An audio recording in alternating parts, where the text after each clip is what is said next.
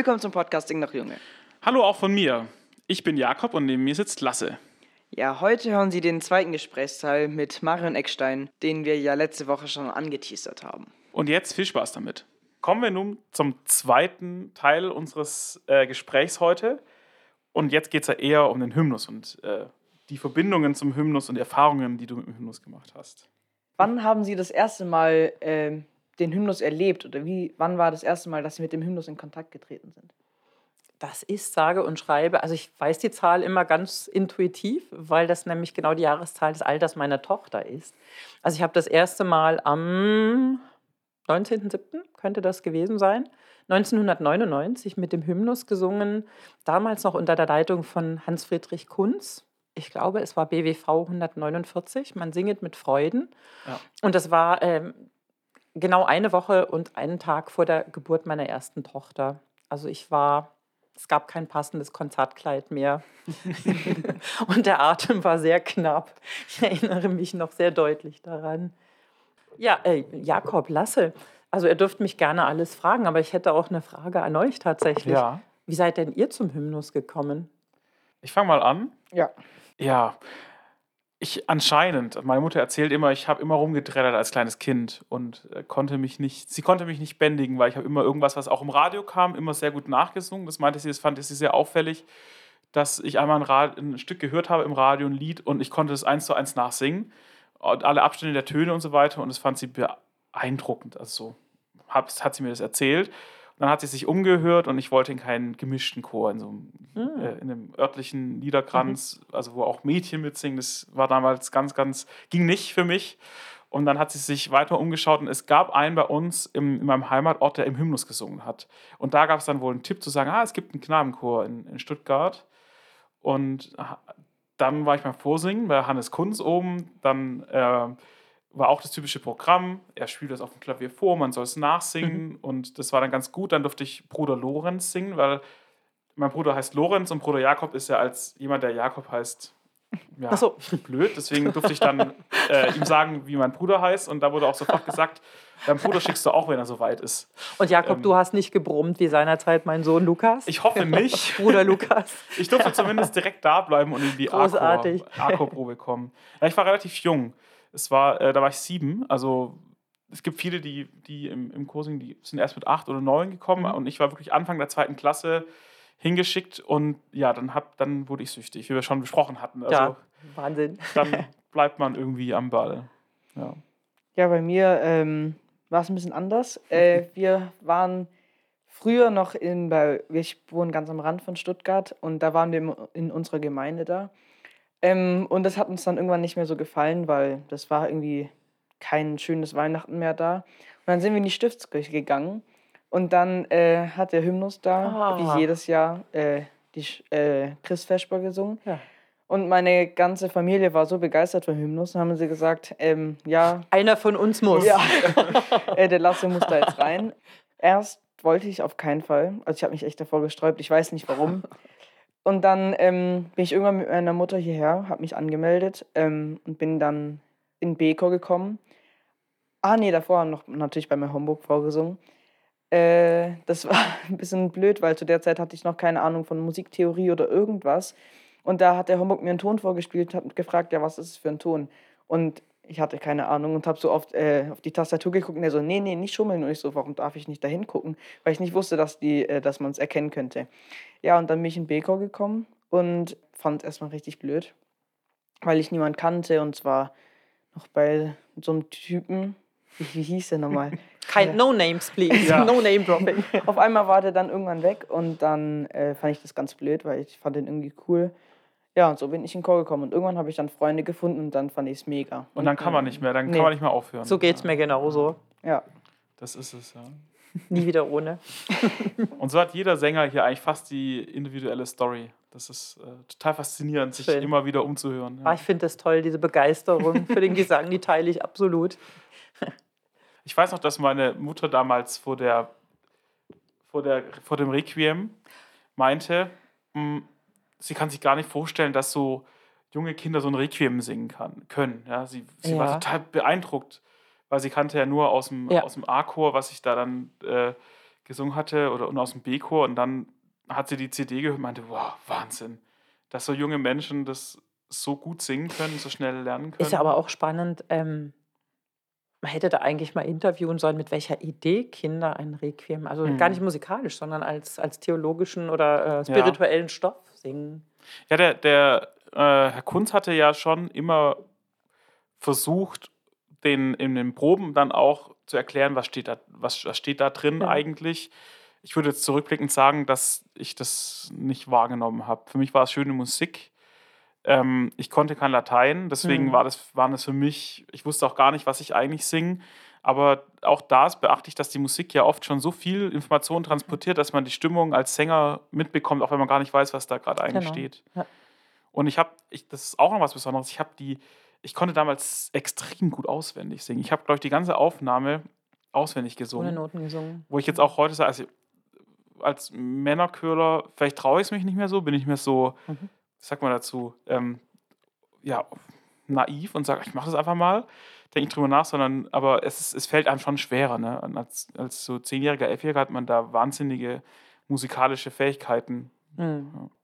Wenn ich das mal sagen darf, ihr seid natürlich dann mit musikalischem Repertoire aufgewachsen. Es ist euch gar nicht bewusst. Also ich sage das als eine Person, die wirklich erst als Erwachsene zum Singen gekommen ist und zu diesem Repertoire eigentlich auch gekommen ist. Also ich habe im Confutatis eine, eine Stelle, ich kann das gar nicht anders formulieren, wo sich der Himmel auftut. Also Ja, äh, ja. ne, mit, mit dem äh, Vokame. Ah, genau, Und ihr ja. habt nach musikalischen Sternstunden gefragt. Und da gibt es tatsächlich eine, eine, eine Sternstunde. Ich habe das mit Thomas Hengelbrock in, in Salzburg gesungen. Und ähm, er ist wirklich einer der chari- charismatischsten Dirigenten, die ich kennengelernt habe. Und ich erinnere mich einfach an Momente, wo sich wirklich der Himmel aufgetan Mhm, hat. ja. Und ihr habt natürlich das große Privileg, dass ihr einfach wirklich als, als Kinder und Jugendliche mit diesen Erlebnissen ja, beschenkt werdet. Ja, ja, das stimmt. Können Sie uns verraten, was Ihr prägendeste er Erfahrung mit dem Hymnus war? Also welches Projekt oder welche Probe eventuell für Sie bis heute noch in Erinnerung geblieben ist? Ähm, ich würde sagen, ich, hab, ich sage einfach mit euch, also mit euch und euren, wie sagt man das, Vorfahren? Wie sprecht ihr von euren älteren oder vorangegangenen Chor mit Vorgänger Mitsängern? vielleicht einfach. Oder? Ja. Ja, doch. Ja. Also ich erinnere mich wirklich an, an viele wunderbare Situationen. Äh, klar, maßgeblich natürlich an dieses erste Projekt, höchst schwanger sozusagen. Wir haben zusammen Weihnachtsoratorium in der Liederhalle gesungen. Wir haben zusammen Messias aufgenommen. Ich erinnere mich an eine Chorreise nach Schöntal, äh, Ah, zusammen ja. mit den Jungs im Bus. Und ich erinnere mich sehr deutlich, äh, habe das sehr plastisch in Erinnerung, ähm, wie wundervoll ich den Umgang der, ich glaube, ihr sagt dann die Männer, ne? Ja. der, der Männer mit den Jungs, mit den Knaben fand. Also das ist mir unvergesslich, äh, so diese Verbindung und die Fürsorge und die Umsicht, mit der die, die, die mh, älteren Sänger mit den Jungs umgingen. Ich fand das wirklich ganz, ganz großartig und hätte mir sehr gewünscht, dass mein eigener Sohn, also mein Sohn Lukas ist 21 und es war so der Running Gag zwischen Hannes Kunz und mir. Also als ich mit Lukas schwanger war, ich war irgendwie immer schwanger bei euch, hatten wir den Messias aufgenommen, eben im Jahr 2001. Und zwischen Hannes Kunz und mir ging immer äh, der Satz hin und her, wann denn das Kind bitte zum Vorsingen kommen darf. Und tatsächlich äh, kam es dann, das war 2007, kann das sein, bei einem Messias oder Mozart-Requiem in Schöntal Ja. auch, äh, zu jedem äh, lange erwarteten und ominösen Vorsingen von Lukas bei Hannes Kunz am Flügel, bei dem sich dann allerdings herausstellte, dass Lukas nur brummte. Oh. Also ich glaube, Hannes Kunz hat die Situation sehr taktvoll überspielt. Ja, wie hat er das denn gemacht? Wie hat er das gemacht? Also er saß an einem Flügel, das habe ich noch bildlich in Erinnerung, und ähm, spielte Lukas Phrasen vor und Lukas sollte die, die Melodien oder Phrasen nachsingen. Und das waren leider nur Monodien auf einer Tonhöhe. Das war sehr betrüblich. Erstaunlicherweise wurde er dann zwei Jahre später für die Tölzer Knaben gecastet, nach einem Umzug ins Münchner Umland. Und diese Einladung, das fand ich dann eigentlich sympathisch, konterte er mit dem äh, trockenen Satz, also bei den Tölzi-Schmölzis, da möchte er nicht mitsingen. dann möchte er lieber derweil mit seinem Messerchen schnitzen. Und so gab es leider in der Familie keine Knabenchor-Karriere. schade. Und ich habe es tatsächlich sehr bedauert. Ja. Wie gesagt, also weil ich, ähm, weil ich mir denke, dass das Aufwachsen am Knabenchor eine, eine fantastische Prägung sein muss. Ja. Also dass das, ich habe so wie eine zweite Familie erlebt. Äh, Ich erlebe, ich habe den Hannes Kunz und ich erlebe auch Rainer Homburg als ganz charismatische Chorleiterfiguren, die mit großer Umsicht und ich denke, ich darf auch sagen, mit Liebe, äh, mit, mit ihren Jungs, mit ihren Knaben, Männern umgehen und eine maßgebliche erzieherische Rolle auch spielen im Leben. Also ich glaube, da geht es nicht nur um stimmliche und musikalische Prägung und Ja. Bildung, sondern ähm, ich habe es wirklich so miterlebt, dass das auch ein ganz großartiger persönlicher Einfluss und eine, Menschen- und Charakterbildung ist, die da stattfindet. Ich muss auch sagen, die, die ähm, Zeit, wo du viel im Hymnus gesungen hast, fällt ja schon auch mit der Zeit zusammen, wo ich im, im Konzertchor Mhm. war. Irgendwann, wahrscheinlich, als du dann weggezogen bist, hat es Mhm. dann eher aufgehört, 2007 rum, schätzungsweise. Ja, ich war dann, ich war noch mal eingeladen. Mhm. Ich überlege gerade, bin ich denn noch mal gekommen? Es gab dann tatsächlich so einen, so einen kleinen, kleinen Einbruch. Wir haben uns dann lange nicht gesehen und tatsächlich gab es dann vor zwei Jahren einen, einen Kontakt Ja. mit, mit äh, Rainer Homburg. Eine Konzertanfrage, der ich leider nicht nachkommen konnte, weil ich, weil ich an dem Termin schon gebucht Mhm. war. Aber dann entstand in dem Gespräch äh, die großartige Idee, wie ich fand, ähm, eine Kooperation. Also ich habe in der Zwischenzeit in den ähm, letzten beiden Jahren, am letzten Wochenende vor den Sommerferien, einen Workshop gegeben Mhm. beim Hymnus und habe das sehr genossen, also für drei Tage und war sehr erstaunt, was für ein sängerisches Niveau ihr hier habt. Mhm. Also es waren wirklich durchweg ausnahmslos tolle, tolle Sänger ähm, da präsent am Start. Wir haben solistische ähm, Literatur gearbeitet und das hat mir eine Riesenfreude gemacht Mhm. und dokumentiert natürlich auch, auf welchem Niveau ihr hier singt und unterwegs seid. Und äh, davon konnte ich mich ja im Übrigen auch ähm, überzeugen beim Konzert. Das war ähm, letztes Jahr im Frühjahr in der Elisabethkirche. Ja, hier in Stuttgart. direkt. Ja, in Stuttgart. Mhm. Und ihr habt von Buxtehude Membra Nostria aufgeführt. Ganz tolles Konzert, noch so in den Eindrücken der Pandemie. Ich Mhm. glaube, wir saßen dann natürlich alle noch mit Maske. Äh, Ja. Ihr durftet singen. Aber wir hatten noch großen Abstand beim Singen, das weiß ich ja. noch. Ja. Und das war, es verwischt alles die Zeit so ein Ja, bisschen. Das genau. war einer Mhm. der, der ersten Auftritte, wo es dann so langsam wieder losging, wo Mhm. man gemerkt hat, okay, jetzt dürfen mehr als, als sech, acht oder 16 Sänger auf der Bühne stehen. Genau, ich erinnere mich auch noch sehr gut dran. Das Ja. war ein schönes Konzert. Genau, und das war Mhm. eben so, also das, mein klar, Membra Nostri, es war, wurde einfach sehr deutlich, Ja. Wie, wie homogen und brillant und gut gearbeitet der Chorklang ist, wie, wie ihr phrasiert, wie ihr musiziert.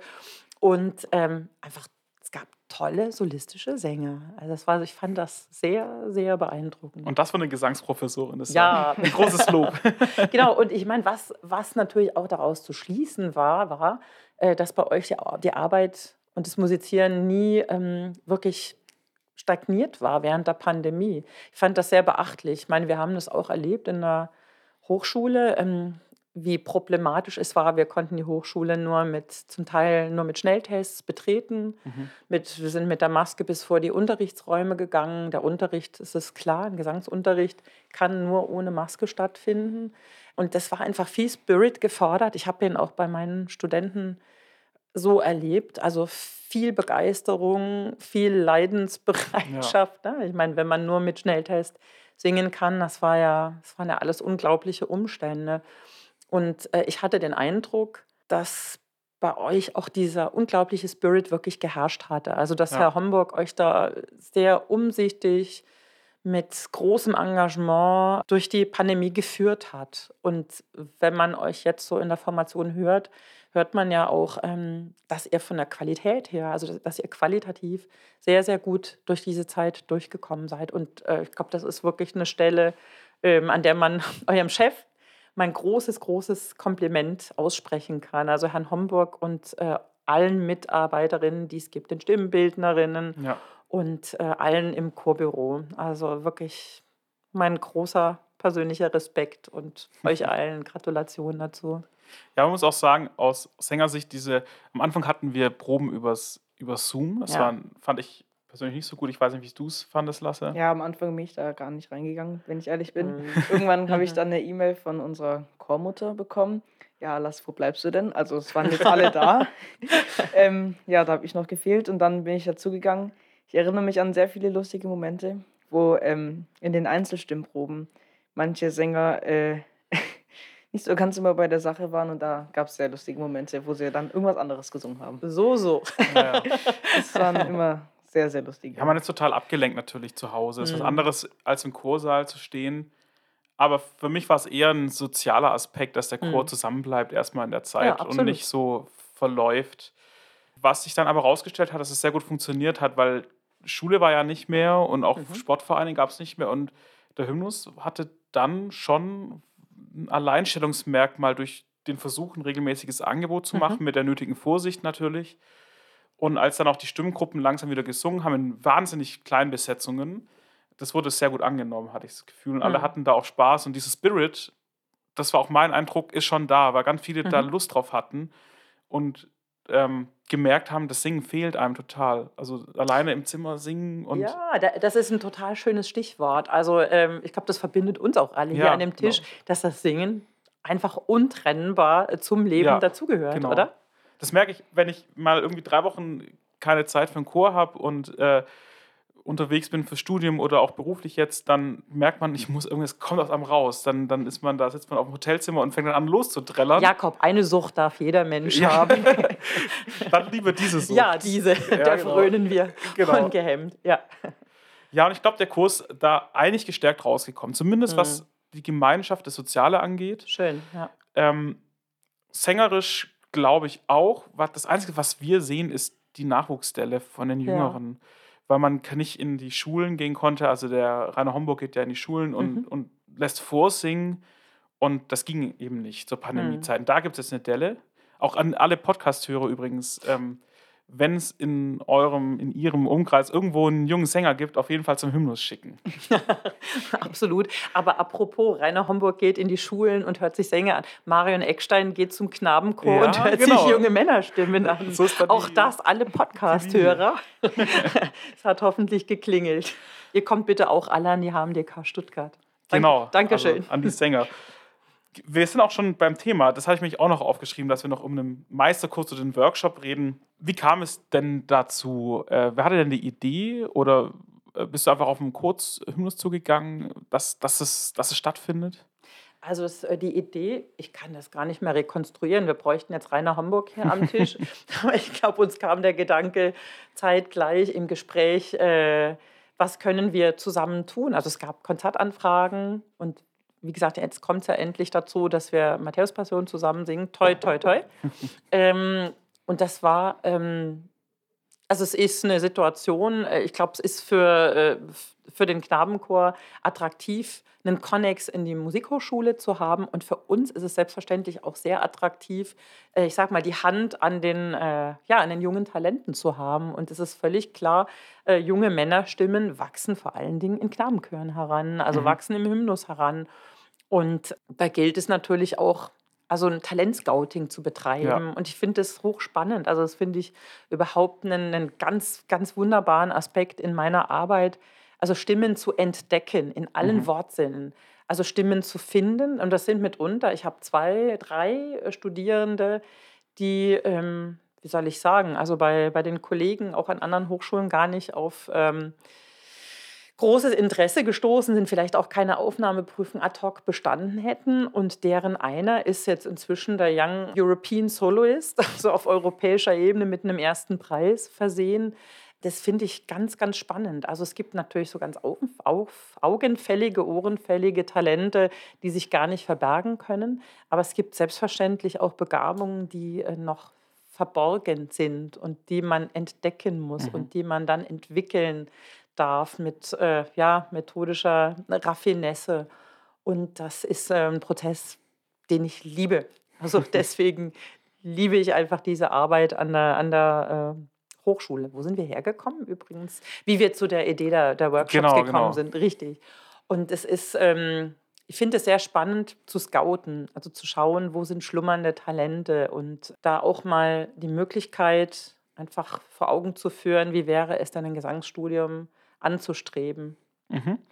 Wie läuft denn dieser Workshop ab? Also die letzten beiden Male, ich denke, wir sind da so in Process, ähm, mhm. war es so, dass wir drei Tage zusammengearbeitet haben. Eure Kollegen haben dann Repertoire vorbereitet. Das waren in der Regel zwei bis drei Lieder, Arien. Mhm. Und dann haben wir am Schluss eine Abschlusspräsentation gehabt, ein kleines Konzert von sehr beachtlichem Niveau, finde ich. Also das war, das konnte sich wirklich sehen und hören lassen wie dann alle performt hatten. Und im Anschluss haben Rainer Homburg und ich noch eine Feedbackrunde angeboten für die Sänger und auch für die Eltern, mhm. einfach um mal Perspektiven zu eröffnen.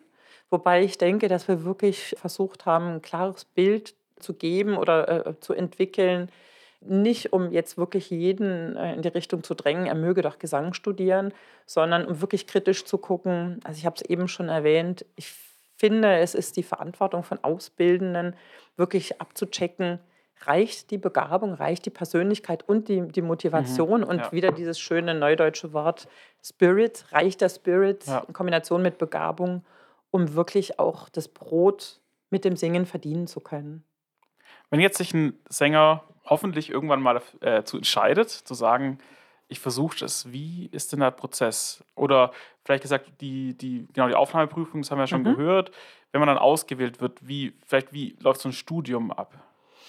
Also wir haben ja so wie alle Studiengänge im Bologna-Prozess, äh, unsere Bachelor- und Masterstudiengänge, okay.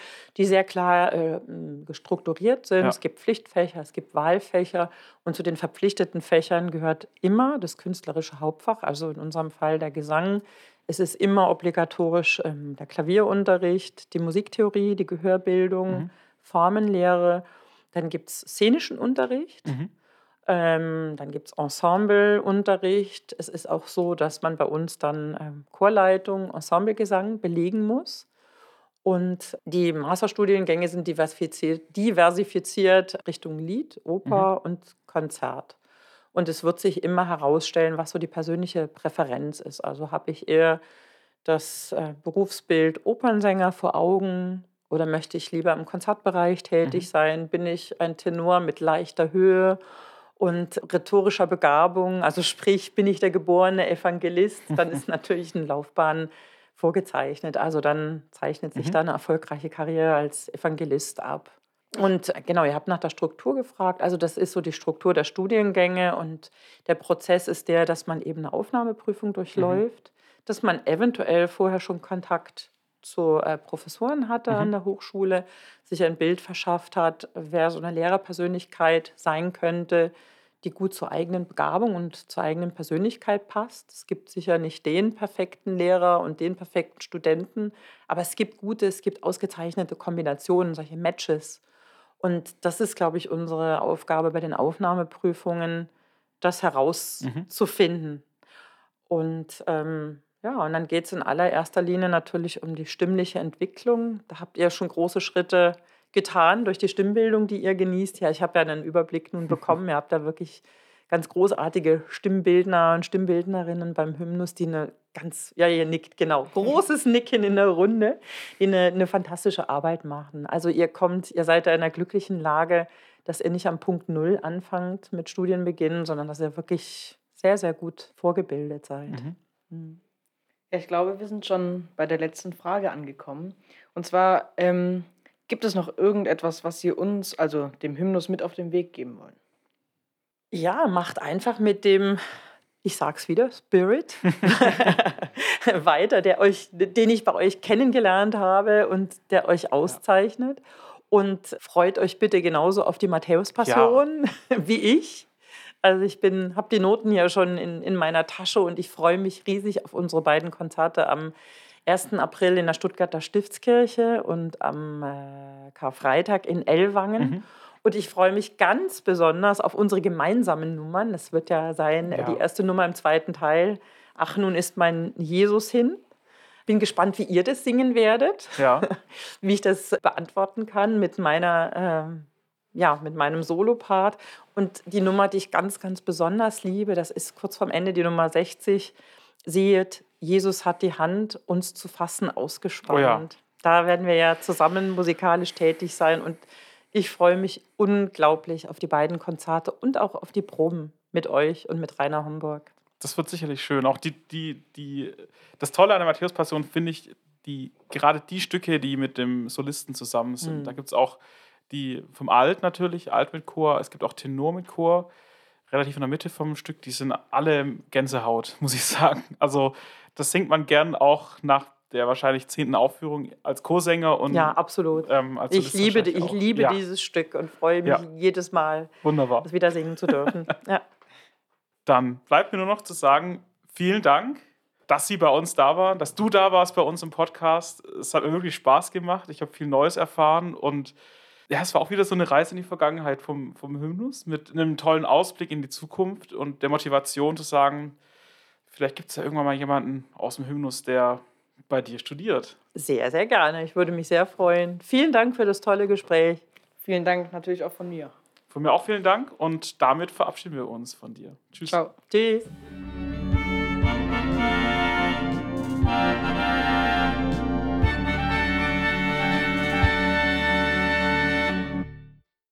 Mein Name ist Rainer Johannes Homburg und ich leite die Stuttgarter Hymnuschorknaben seit nun elf Jahren.